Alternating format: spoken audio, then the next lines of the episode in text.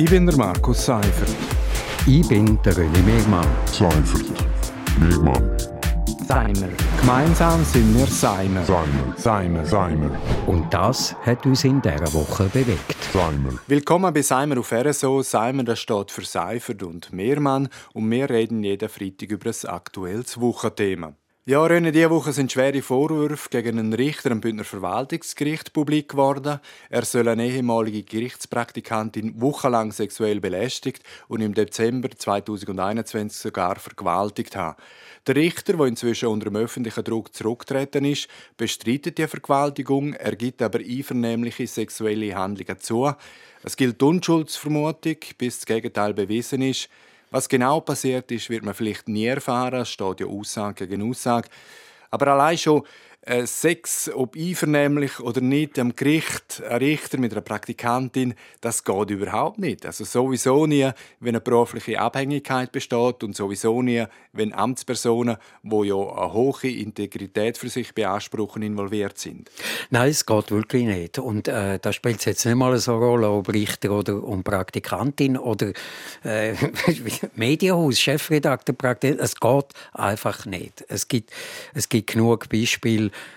dass das einfach nicht akzeptierbar ist.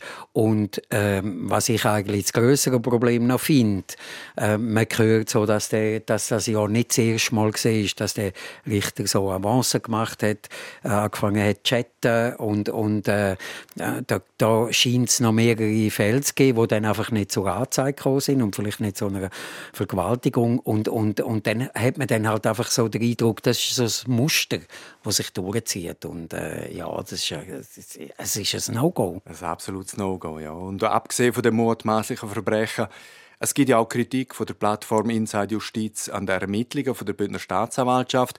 Die haben beispielsweise nicht alle relevanten Unterlagen korrekt gesichert, Hausdurchsuchungen nicht zeitnah durchgeführt und der beschuldigte Richter sich nicht, wie sonst bei Vergewaltigungsvorwürfen vielfach angeordnet in U-Haft genommen worden und Inside Justiz redet auch von handsamer Bündner Staatsanwaltschaft, so quasi nach dem Motto «Ein Krähe hackt der andere kein Auge aus».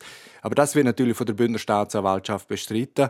Aber in dem Zusammenhang stellt sich schon die Frage, warum nicht ein unabhängiger Staatsanwalt aus einem anderen Kanton mit Ermittlungen beauftragt worden ist. Schon der Hauch von Befangenheit bei so schweren Vorwürfen ist ja fatal. Ja, das ist fatal und da muss man auch wissen, also es, es gibt in Graubünden nicht so viele Juristen und die kennen sich irgendwo alle und, und äh, da arbeiten in der Staatsanwaltschaft und da arbeiten auf dem Gericht und da gibt es Anwälte, die früher vielleicht mal Richter sind. Also das ist alles so ein bisschen verbandelt und darum ähm, glaube ich auch, also das Richtige wäre wahrscheinlich gesehen, wirklich, wenn man gesagt hat, man geht das irgendwo außerhalb vom Kanton, das muss unabhängig untersucht werden. Es bleibt einfach so, so ein, ein Geschmäckli hängen und das ist ja nicht das erste Mal, dass das passiert. Man muss sagen, dass das Image von der Bündner Justiz schon seit längerem beschädigt ist. Ich erinnere an die Aufarbeitung vom Bauskandal der Fall Quadroni und die unrühmliche Rolle der Polizei und noch nicht lange her der Vorwurf von nachträglich abgeänderten Urteil vom ehemaligen Kantonsgerichtspräsident.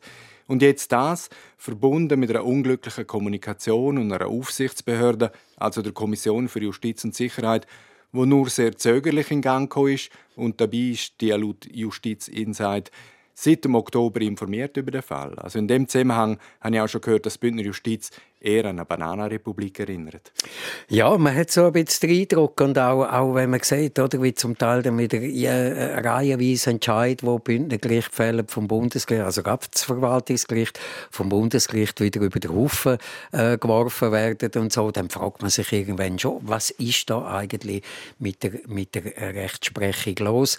Und, und die Kommunikation, die ist völlig in die Hose. Ich meine, es gibt, es gibt so viele Beispiele und eigentlich wäre es ja so einfach. Natürlich muss man nicht äh, mit Namen und allem rausgehen und so, aber ich glaube, es wäre einfach äh, von Vorteil und, und will ganz viel auch Gerüchte und Verdächtigungen äh, ähm, äh, wegnehmen, wenn man ein bisschen proaktiv würde informieren. Ja, und, und, und, es gibt einfach so viele Fälle, wo man sieht, wenn man mit Verheimlichen und Vertuschen und so, es funktioniert einfach nicht. Und ich kann nicht verstehen, dass man in der heutigen Zeit immer noch versucht, so zu reagieren. Ja, das ist eigentlich Merksatz Nummer eins in Sachen Krisenkommunikation, dass man eben offensiv agiert, oder? Und nicht einfach immer reagiert reagieren muss auf irgendwelche Sachen, die für ihn kommen.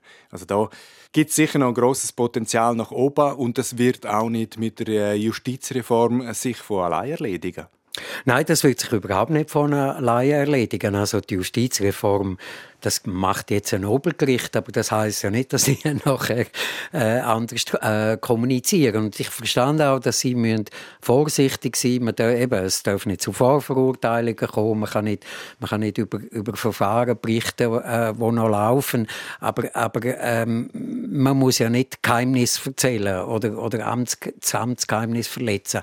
Aber äh, also es ist eine andere Kommunikation möglich. Das wird uns wahrscheinlich noch weiterhin beschäftigen. Ich bin fast sicher, dass wir wieder einmal im Seimer über das reden werden. Wir machen aber einen Schlusspunkt an dieser Stelle. Das ist Seimer Nummer 103 vom 16. Dezember. Seimer gibt es jeden Freitag hier auf RSO. Ich bin der Markus Seifert. Ich bin der René Megmann. Seifert. Megmann. Seimer. Gemeinsam sind wir Seimer. Seimer. Seimer. Seimer. Und das hat uns in dieser Woche bewegt. Seimer.